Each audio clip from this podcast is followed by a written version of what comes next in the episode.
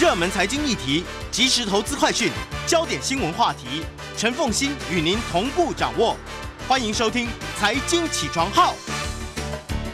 Hello，各位听众，大家早，欢迎大家来到九八新闻台财经起床号节目现场，我是陈凤欣。一周国际经济趋势，在我们线上的是我们的老朋友丁学文。Hello，学文早。奉新各位听众，大家早安。来，学文这一呃也非常欢迎 YouTube 的朋友们来收看直播。那么这一期这个呃学呃经济学人的 Cover Story 谈的是如何用疫苗来治愈全世界。对啊，我想啊、呃基本上现在台湾因为大家也很紧张嘛，所以也蛮应景的、哦。就是这一期的《经济学人》，其实我个人觉得、哦，整本有点像是一个疫情专刊啊。那这一次《经济学》用了超过十篇文章，方方面面告诉我们，其实有关全世界疫情的真实状况啊。然后大家如果看到封面设计哦，封面设计在黑漆漆的封底前面哦，我们看见的是一支横空出世的疫苗针筒。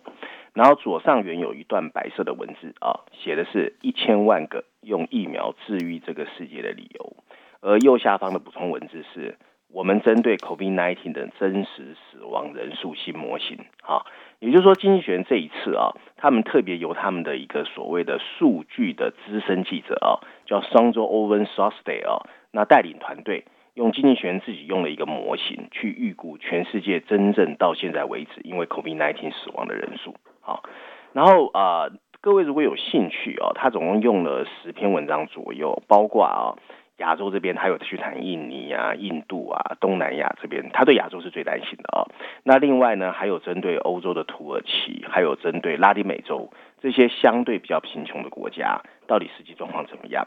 那如果大家对经济学人的模型比较有兴趣的话，你可以去看十四页的 briefing 专文。那如果你对于疫苗的供应链的状况，那事实上十六页也有说明，还有商业板块有针对哦拜登提出的专利分享，经济学有一些不一样的想法。那我们回到那个序论第一篇的 summary 哦，那序论第一篇第七页呢，大标题还是跟封面故事一样，叫疫用怎么用疫苗治愈全世界。补充的标题写的是我们的模型揭露了 COVID-19 的真实状况，这是我们下一步应该做的事情。然后文章一开始哦，他说这个礼拜经济学人公布了 COVID-19 他们预估的死亡人数，他诉说了这个疫情背后另外一个真正的故事，其中还包括了一些急迫的警示。除非疫苗的供应能够很快的达到送到贫穷国家，否则现在印度正在经历的场景，很快就会扩散到其他地区，而数百万以上的人还会死亡。借着能够拿到的数据，经济学人建造了一百二十一个变数做出来的模型。经济学人从有记录的死亡数据到人口学，成功建立了一个相关系数的模型，填补了真实数据缺失的一块。经济学的模型显示，COVID-19 已经剥夺了大约七百一十万到一千两百七十万人的生命。经济学人认为，本来该存活的一千万人已经因为疫情而死亡了。那所谓的 excess deaths 啊，超额死亡的人数其实是官方公布的三倍。这是来自于大多数计算染疫病亡的统计学基础，其中包括了死亡率，还有跨国的比较。最重要的一个发现是啊，COVID-19 相对贫穷族群的打击超过我们的想象。官方曾经告诉我们，这个疫情是用波浪来袭的方式在打击我们。美国和欧洲惨不忍睹，虽然南美洲也曾饱受蹂躏，但其他的发展中国家看起来好像幸免于难了。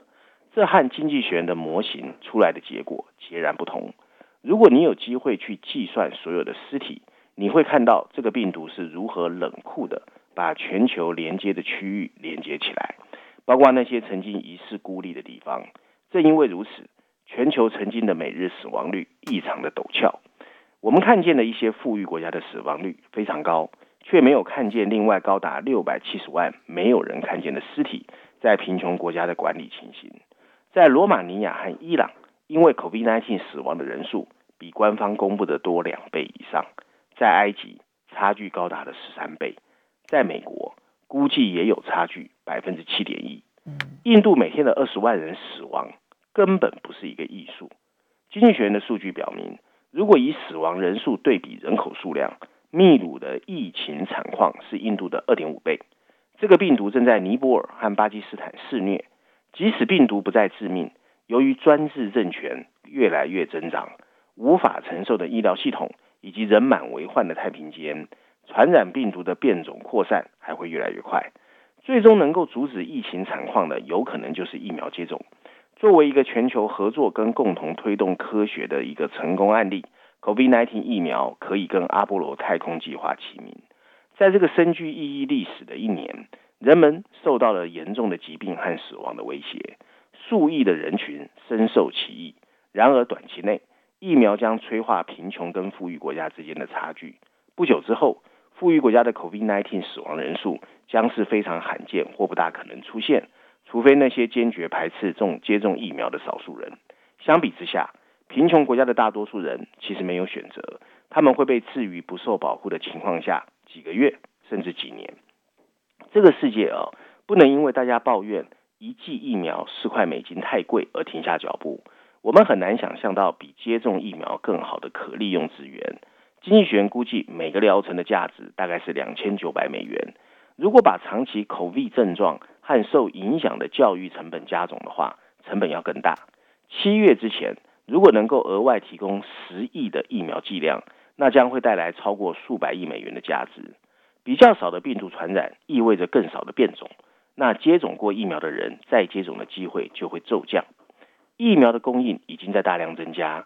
根据 Airfinity。顾问公司的分析，截至四月底，全球疫苗的制造商已经生产了十七亿剂的疫苗，数量比三月底多出了七亿，更比一月份多出了十倍。在疫情爆发之前，全球疫苗的产能大概是三十五剂，三十五亿剂啊。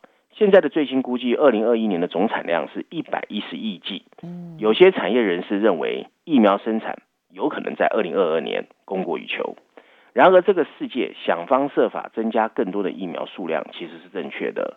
因此，拜登提出了放弃疫苗专利的诉求。许多专家相信，由于疫苗制造能力不足，如果专利可以分享，包括在今天那些财政能力不足的国家，高达数百万人的人群可以互蒙其惠。世界贸易的规则这时候应该摒除。如果不在全球疫情肆虐的现在启用这个做法，那请问要等到什么时候？经济学认为拜登的诉求是错误的。一个专利豁免让他的行政团队看起来好像关心这个世界，但他最多只是一个空洞的姿态，实际上很可能凸显的是一个愤世嫉俗的态度。专利豁免对二零二一年疫苗的极度短缺没有帮助。世界贸易组织这个风雨飘摇的组织负责人发出了警告，说今年十二月之前根本没有机会投票表决这个事情。就算今天开始工作，整个技术转移最少也要六个月才能完成。随着辉瑞和莫达纳制造的新一代的疫苗问世，可能还会需要更长的时间。就算技术转移比预期快，有制造经验的疫苗制造商也来不及聘请工人，并且制造商也得不到供应商的资源投入生产要素。例如辉瑞的疫苗就需要来自十九个国家、两百八十个供应商才能启动生产。根本没有企业可能匆匆忙忙再次生产。事实上啊，没有疫苗制造商在囤积自己的技术，否则疫苗不会那么快出现。他们达成了两百一十四个以上的技术转让协议，这是前所未有的。他们放弃了价格考量，钱不是疫苗接种的最大约束。贫穷国家不是因为价格而被市场遗忘，真正的原因是全球疫苗必须通过 COVAX 这个由捐助者资助的全球分销计划来分配。长期来看，专利豁免的影响充满了不可预测的变数。也许可以让疫苗技术转移到穷国，但尽管如此，也会破坏供应链，浪费更多的资源，并最后阻止了创新，制造更大的危害。无论如何，如果疫苗在二零二二年达到供需平衡，这些动作到时候只是凸显整个的毫无意义。如果拜登真的想塑造典范，他可以通过 COVAX 向全球捐赠疫苗。富裕国家 overbooking 订购了疫苗，因为他们不知道哪个疫苗有效。英国的每个成年人拥有超过九剂的疫苗，加拿大超过十三剂。这些多余的疫苗可能可以拯救更多需要的国家。将富裕国家青少年接种的排序放在贫穷国家老年人和医护工作者之前是错误的。富裕国家不应该积压过多的疫苗，并剥夺更需要疫苗的其他国家接种的机会。在接下来的六个月。这个世界还能提供数十亿剂的疫苗。很多国家可以改善供应链。血清学院是印度的疫苗制造商，它因为被美国的国防生产法 DPA 出口限制，以致没有办法获得很多的零件，而让印度的疫苗供应跟不上。拜登最终高抬了贵手，但他更应该设法让 DPA 美国国防部放行，让疫苗能够顺利向世界提供更好的效用，需要更多完成生产的疫苗。在一些贫穷国家，运作没有效率和组织混乱。才让疫苗没有办法接种，想方设法让每个脆弱的手臂能够打上第一剂疫苗，绝对有意义。文章最后一段提到，经济学人的模型提供的不是一个预言，它告诉我们这个世界的部分地区现在很脆弱。其中一个例子是东南亚，这个属于六亿五千万的家园，迄今为止不知道什么原因没有出现大量的死亡人数，COVID-19 仍在肆虐。但疫苗创造了拯救数百万人生命的一个机会，这个世界不应该白白浪费它。好，所以呢，《经济学人》当然他并没有直接批评拜登，但是呢，他等于也告诉了全世界，就拜登说美国要放弃专利这件事情，其实是无济于事的。对的，其实真正有济于事情的，就是你释放出被你限制出口的疫苗。嗯，你你你。其实你就是让这些疫苗可以出口就好了。对呀，因为你现在平均美国是一个人可以有九剂耶。对啊。然后加拿大是一个人有十三剂耶。嗯。在手上哎，如果相形之下的话，两千万剂、六千万剂，好像真的是小儿科了耶。没错。因为如果一个人九呃九剂的话，就表示他其实是 overbooking 了两倍多嘛。嗯。那就是多出来了三亿多哎，将近四亿耶。其实你这四亿剂的疫苗，如果如果释放到全世界，以美国来说，释放到全世界的话，可以拯救多少人？哈，嗯，然后他讲的有道理啊。他说，你让美国的青少年，他的这一个施打的优先顺序排在全世界很多医护人员跟中老年人的这一个这个之前，这其实就全世界的角度来讲是不公平的。对。当然，我们现在台湾就感同身受了，对不对？没错。过去我们可能看这一个这一则这一类的这个这个分析的时候呢，都觉得不痛不痒。但现在应该感同身受，身受就是疫苗这件事情的重要性。希望今年能够很快的能够是啊。现在真的是真的是很辛苦啊。对，现在传言说六月份莫德纳回来，这样。嗯。但我还是会觉得，为什么我们明明可以买得到辉瑞，然后就是不去买呢？这点就是我不能理解的地方。所以有很多人说啊，COVID-19 其实当然带给我们很多的不方便跟。我们稍微休息。欢迎大家回到九八新闻台财经起床号节目现场，我是陈凤欣。在我们线上是我们的老朋友丁学文，也非常欢迎 YouTube 的朋友们一起来收看直播，来看国际上面的这些重要财经期刊如何来看待国际上面的一些重要经济趋势。学文今天要选读的第二篇文章啊，是《伦敦金融时报》的社论啊，谈的是。下一波的大宗商品的涨价循环吗？对，其实这一期的刚好是也算蛮新的一个《伦敦金融时报》的全球社论，它其实大标题下的非常特别，叫 "A very different kind of super cycle"。那 super cycle 就是超级循环哦。他说我们现在即将面临的是一个非常不一样的超级循环，谈的其实是所有的原物料、大宗商品的价格上涨的情况啊。那《伦敦金融时报》在补充标题告诉我们，其实上一波是中国的工业革命，下一波会是绿色能源革命啊造成的商品价格。那文章一开始他说，就像许多以前的工业革命一样，中国长期的经济繁荣依赖的是把人们和物品从农村带进城市，这造就了两千年以来的大宗商品的超级周期。大约有十亿人呢进入全球经济体系，增加了对铁、铜矿。还有石油的需求，工厂开工需要原物料和工人。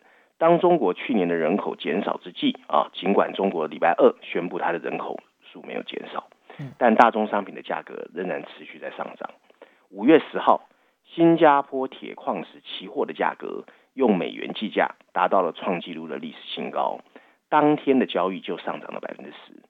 用于钢铁生产的金属也不孤单，铜价。同时创造了历史新高，更不要说铝跟木材的价格持续都在上涨，而用于汽车转化器的钯、价格也早已经上涨，甚至农业的大宗商品，例如稻米还有牲畜的价格也已经更高。也许上一轮大宗商品价格上涨的周期中，中国发挥的作用还不是那么引人注目。那另一个 super cycle 啊的预测却不会没有中国的角色。想要减少发达经济体的化石燃料排放，以及美国基础设施支出的增加，意味着会对某些金属还有其他矿产的需求持续增加。铜跟锂对于制造电动车至关重要，绿色转型也会对供应链造成影响。越来越少的化石燃料公司像过去那样在探勘和生产方面进行大规模的资本支出，现在短期因素更在发挥更多的作用。封锁隔离意味着富裕国家的消费支出已经从服务需求转向了商品需求，从而增加了用于生产消费类电子产品的原物料需求。同时，企业关闭啊，譬如说德州大电厂停电的炼油厂的冻结。更加导致了 bottleneck 瓶颈，这跟重新开放的速度快于预期相互加成的效果，从而导致了富裕国家的消费者需求加速增加。大宗商品还吸引了更多的投资者，他们积极寻找一个既可以压住经济复苏，又可以对冲通货膨胀的投资方式，所以让大宗商品的相关期货或金融产品也在上涨。当这些因素慢慢消退时，就会需要考虑更长期的趋势。即使中国的人口正在减少，它却变得更加富裕。当政府在需要钢和铜的基础设施上提高投资支出之际，除了将推动从新冠病肺疫情中的立刻恢复，最终还会让消费者的支出转向让汽车和白色家电的销售增加。中国政府在高铁方面的支出减少，并不意味着中国对工业金属的需求已经结束。以美国为首的富裕国家政府也计划增加对港口、公路和高速公路的基础设施投资，这也将进一步刺激需求。因此，随着电动车的三电系统逐渐取代内燃机之际，还需要建立为电池充电的充换电网络。绿色革命将仍旧需要某些与工业革命相同的原物料，但也并非全部。当我们看见石油跟锂的价格一起上涨，其实某部分反映了供应的减少。OPEC 限制了产量，并决定随着价格上涨慢慢增加产量。但去年，当疫情迫使全球旅行和其他经济活动终止时，石油和天然气企业就削减了支出，准备适应需求的结构比较低的新世界。自二零一五年以来，满足全球大部分需求增长的美国页岩也已经不再增长。文章最后一段提到。中国从两千年代开始的世界工厂角色，成功举起了全球发展的大船。如果将有一个大宗商品价格上涨之际，还搭配着长期上升趋势的新一轮的 super cycle，那将不是一个简单的复制品。这一次很可能会是来自一个不同的大宗商品的不同故事。当然，它这里面没有详细的列出说新的一波的超级循环，它可能影响的是哪一些原物料。它只有点到了锂跟铜嘛，对不对？哈，点到的幅度其实并不是很多。不过，我相信这一个部分是未来一个很重要的思考逻辑耶。因为如果说是为了目标，其实对准的是二零五零，呃，比如说净碳排变成零，或者是。反正无论如何，你那个减碳的那个趋势，现在在全世界任何一个国家都在朝这个方向去走的时候，可以帮助近零碳排的这些所有的工业原料，它一定会价格大涨；而无助于这一些净碳排的提呃这个降低的，可能价格需求都会往下掉。其实简单来说，就是现在人类正在一个转型口啊，因为气候变化这个议题，大家越来越重视，尤其 COVID-19 发生之后。然后这个东西发生之后，但是你燃料都被大家大家去苛责嘛，说啊化石燃料不好啊，所以你看我们的天气越来越差。大家又想往绿色能源走，可是你知道，冯鑫现在的政府啊，其实说一套做一套，它转型没那么快。这一次台湾停电也是一样，你要停到旧的，但你新的又来不及，中间就会有 gap 啊。那这一次大宗商品也是一样。你旧的东西开始，你只要想增加资本，如果被人家骂哦。比如凤鑫，你看我们小时候台塑多了不起啊，这是另外一种，这是石化产业还有化石燃料的所有的相关产业全部都被骂，对，都被骂，不敢投资。你看以前台塑三宝在台湾是也是护国神山哦，现在没有人敢提，现在变成绿色能源。可是绿色能源不是转个身就出来的，它要一点时间。嗯啊，而且成本也很高，因为新的嘛。嗯然后旧的东西资本支出减少，供给减少，新的东西跟不上，那就会产生 gap。嗯，好，那大宗商品其实是第一个可以观察的指标。好，所以这个部分又出现了另外一个，是因为嗯，化石燃料被批评，然后各种环保监控变严格，使得它嗯投资减少之后，供给减少所产生的大循环。对，super cycle。好，所以这两个趋势提提醒大家注意了哈，因为这个在投资上面其实真的是非常重要。对，接着我们再来看到的是经济学，你挑选这一篇来继续谈加码。美国通货膨胀，你真的很介意这件事情了。哎，是，而且啊，经济学人这一次创造了一个新字啊，叫 the bottleneck economy 瓶颈经济学。嗯所以其实经济学人跟伦敦金融时报，我觉得对从这个事情是有同样看法的。然后这一次除了疫情的相关文章之外啊，经济学人又用了两篇文章哦，不是我故意挑，他用了两篇文章，分别在序论第三篇第九页，还有在财经板块第一篇。他通常放在财经板块第一篇，代表他非常 care 啊。然后他的他那个呃大标题呢，呃财经板块的标题是令人意外的通货膨胀，告诉我们美国的重新开放啊，跟我们想的是不一样的。文章一开始他说，全球经济正在进入一个我们其实非常陌生的领域。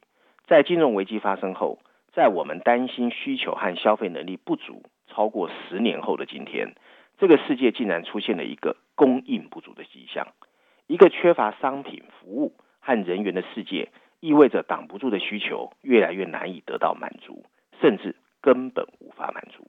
有迹象表明啊，供应不足的 bottleneck 瓶颈可能会导致一些令我们讨厌的意外，这可能会破坏整个疫情过后的复苏。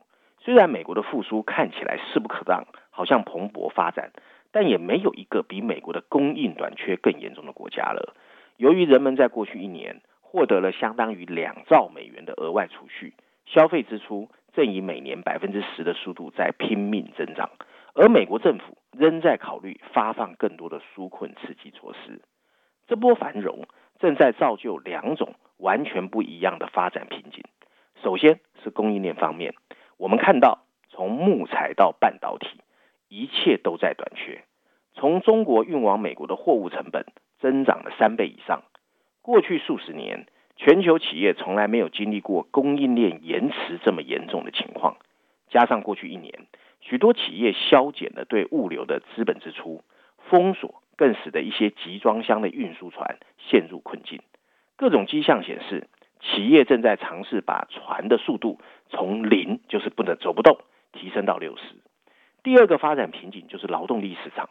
四月份，美国仅仅创造了二十六万个六千个工作成本工作机会，比本来拜登宣称的一百万个少很多。然而，职位的空缺还是处于历史新高，没人要去找工作，企业只好努力的招聘。经济学家开始争论，现在这些过于慷慨的失业救济金，是不是正在让很多年轻人找到理由，我不想再工作了，让人们从濒临灭绝的产业转向一个正在成长的、他们完全不熟悉的产业，本来就需要一些时间。随着旺盛的需求跟供应链紧张之间的矛盾越来越尖锐，通货膨胀成为一个所有人都担心的焦点。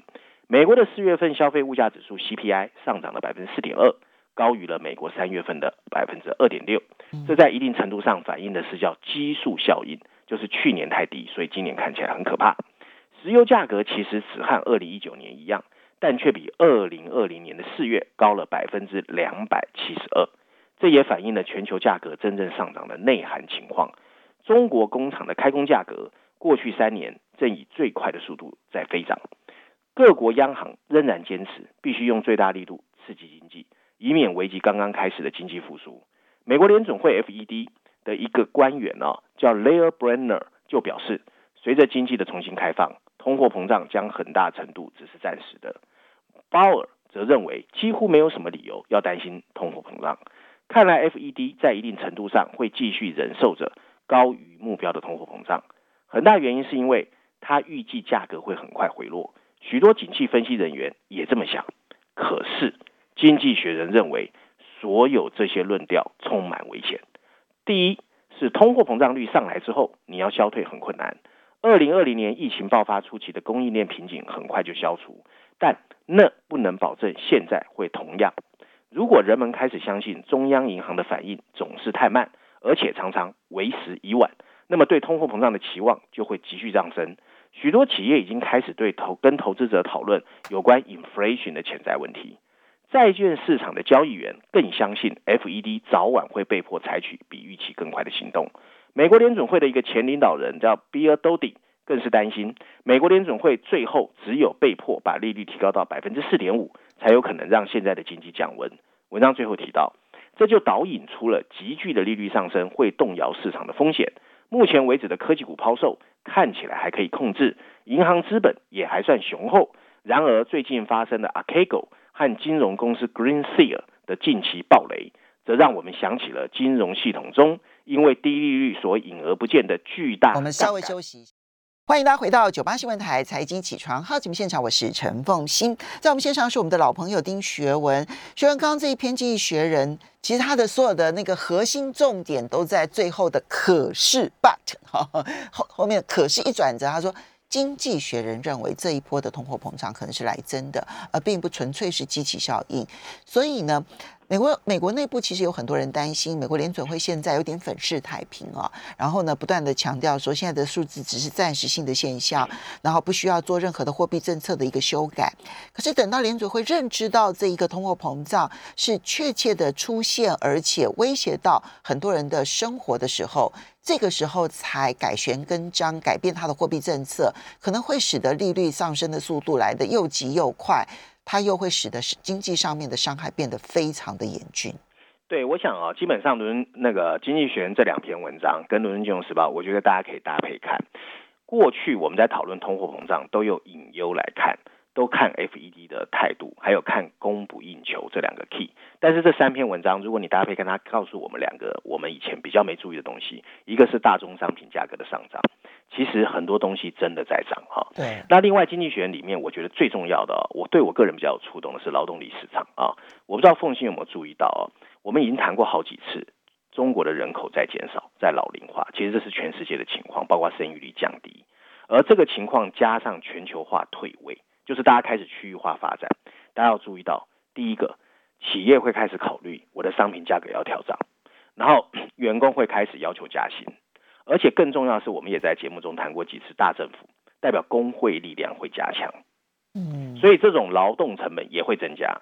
而这三个啊，大宗商品、工会还有人员工资的上涨，这也是通货膨胀的因子哦。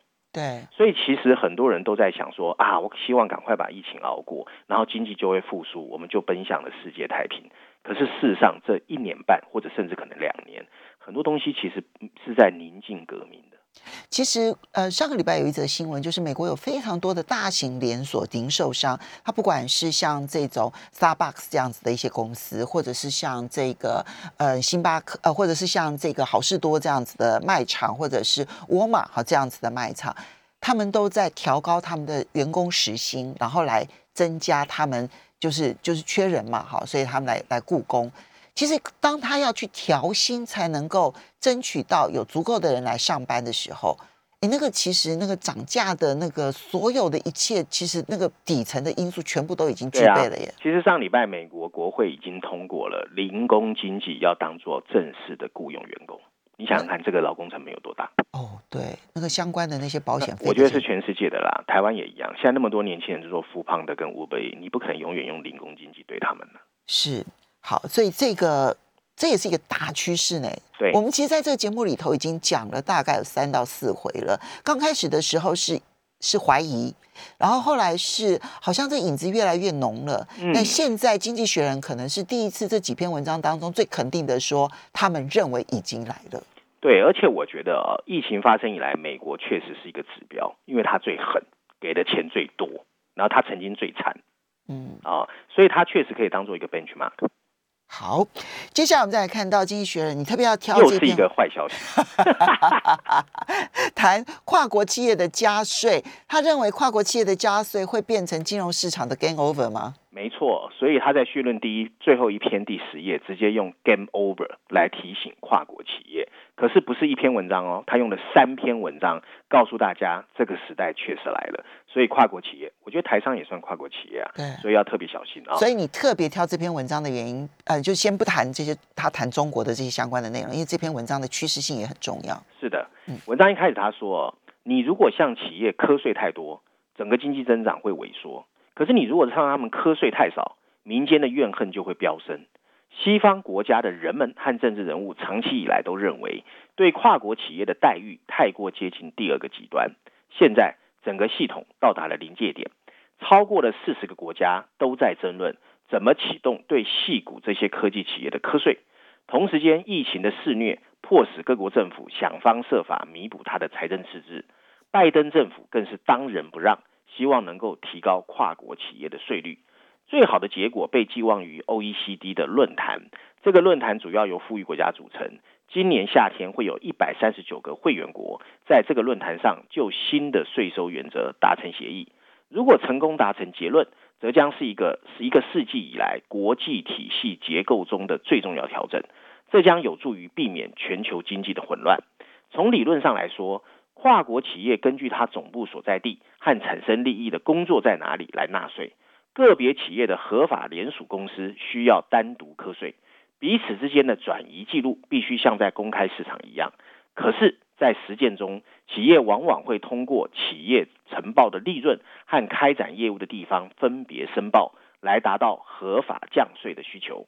由于诸如品牌这些无形资产越来越多，这变得更加容易安排。从两千年以来，美国跨国企业在避税天堂录得的外国净利润所占的份额增加了两倍。到二零一八年，增加百分之六十三。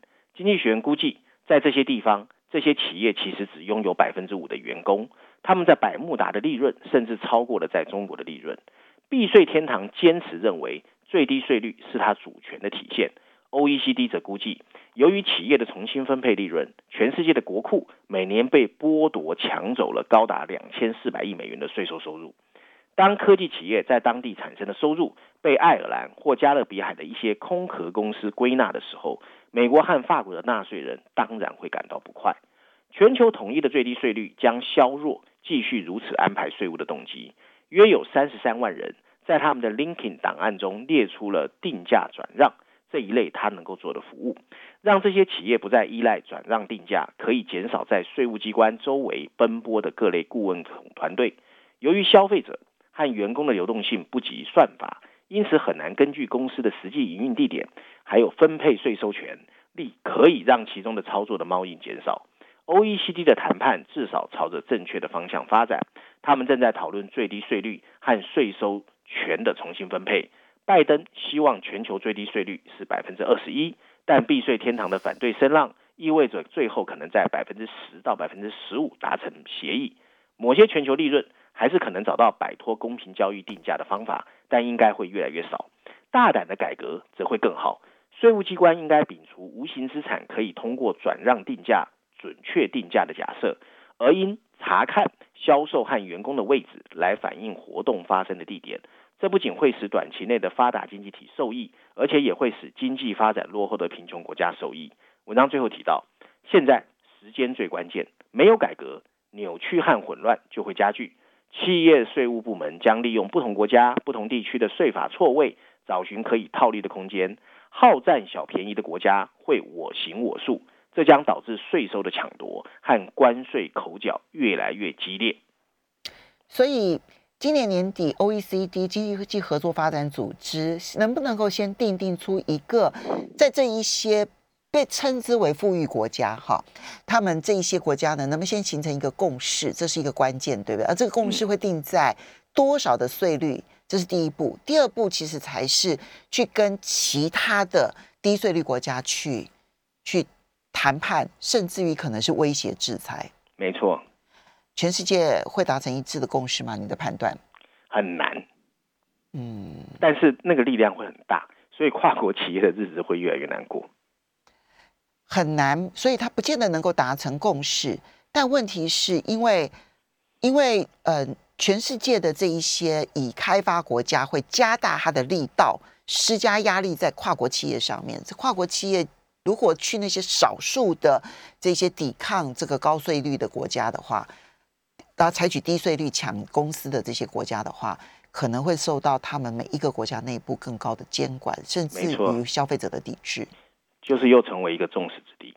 这是一个新时代哦，就嗯嗯，好，这个趋势很重要。好，跟中国大陆有关的内容有哪些？其实有五篇了啊、嗯但是我自己啊、呃比较喜欢的两篇，其中一篇在财经板块第三篇，它还是 based on 上一期，上一期它本来说中国的人口老化嘛，那后来他们不是公布了，所以这一期呢，我就简单跟大家说，它只是提醒大家哦，虽然中国的人口老化，但是它的人口变得更有都会化，还有教育程度高，没错所，以，二零二零年中国就产生，中国已经有了二点一八亿个大学毕业生，是二零一零年的两倍。所以这些人呢，变成是一个很大的消费人口。所以对于中国来说，它正在重新绘制一个中国的地图。那外界比较关注中国的人口什么时候达到顶峰，这个可以理解。但在中国内部，贫富差距的不断扩大，正在加剧大家的担忧。好，嗯，那另外呢，在中国板块的茶馆专栏有一篇也很有意思，他在告诉我们，中国的年轻人越来越想当公务员，十年前都想去跨国企业，因为很有面子，可以光宗耀祖；五年前都想去百度、阿里巴巴、腾讯，因为那觉得很酷啊。现在很奇怪，二零二零年很多人都去考公务员啊。那是一百六十万人考公务员，比前一年又多了十四万人。经济学人认为啊，最主要是因为大家的安全感，在现在这个动荡时代，宁愿回去做公务员。还有一部分是城市化啊，就城镇化发展、高铁发展之后，很多人宁愿回自己的家乡孝心父母。所以整个中国也在发生很大的变化，年轻人的心态。嗯，这一点呢，其实跟日本、韩国还有台湾的趋势是很像的。嗯，就一开始的时候，先是跨国企业哈，就外资，然后接着呢，本土企业当中顶顶尖的这些公司，成为大家挤破头要进去。然后，但是如果说心态最后都缩小到只考公务员，其实那个国家的竞争力是不好的。是的，对，那如果说能够再释放出来，然后去包括了新创，然后包括了这个顶尖的这些企业的话，其实对一个国家的竞争力的长期提升，其实还是会有帮助的。